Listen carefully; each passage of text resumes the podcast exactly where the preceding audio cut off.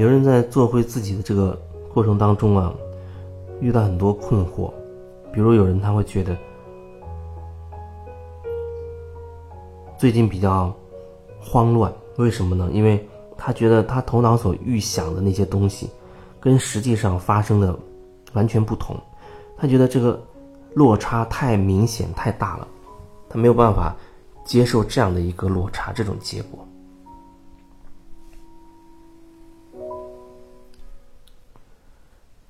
头脑当中，我们都会有一个预计，有一个计划，那也很正常，也很自然。但是，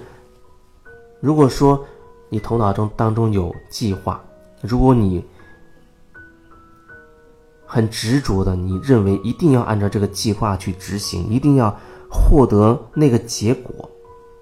如果你有一定要怎么怎么样的这样的念头的时候，那很可能。会让你最终变得很困惑、很痛苦。就像有人他说，定义那个什么叫成功、什么叫失败一样，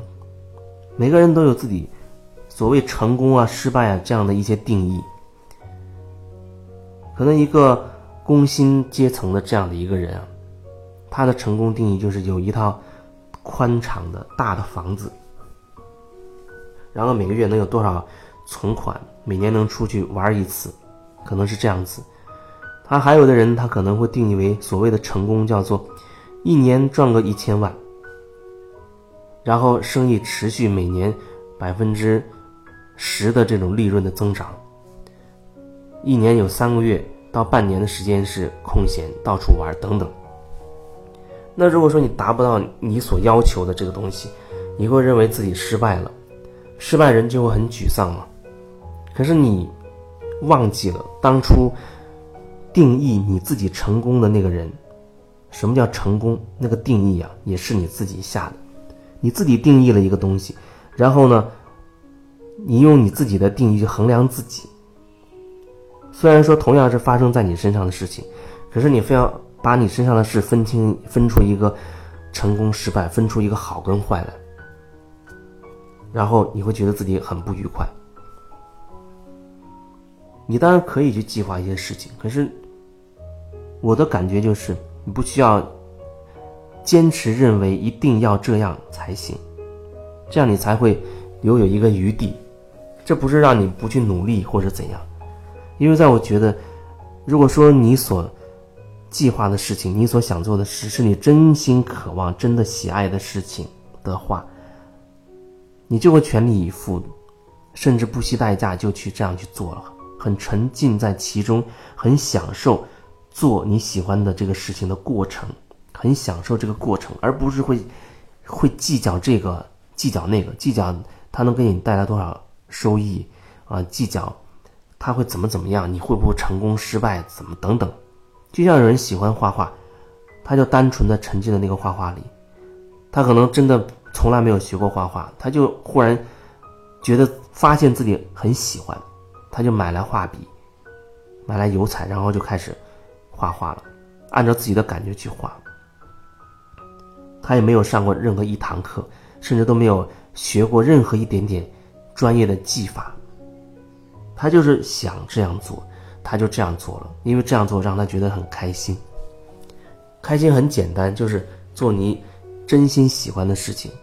但是人人往往往把它搞得很复杂。他会附加很多条件，啊，一定要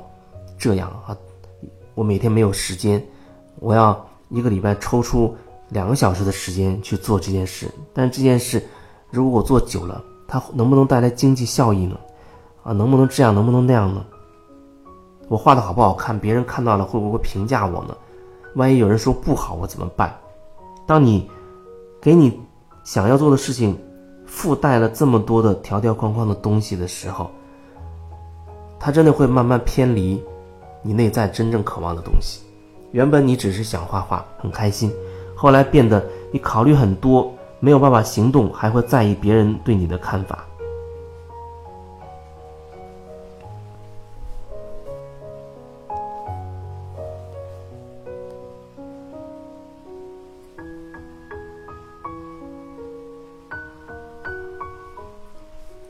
我们没有办法去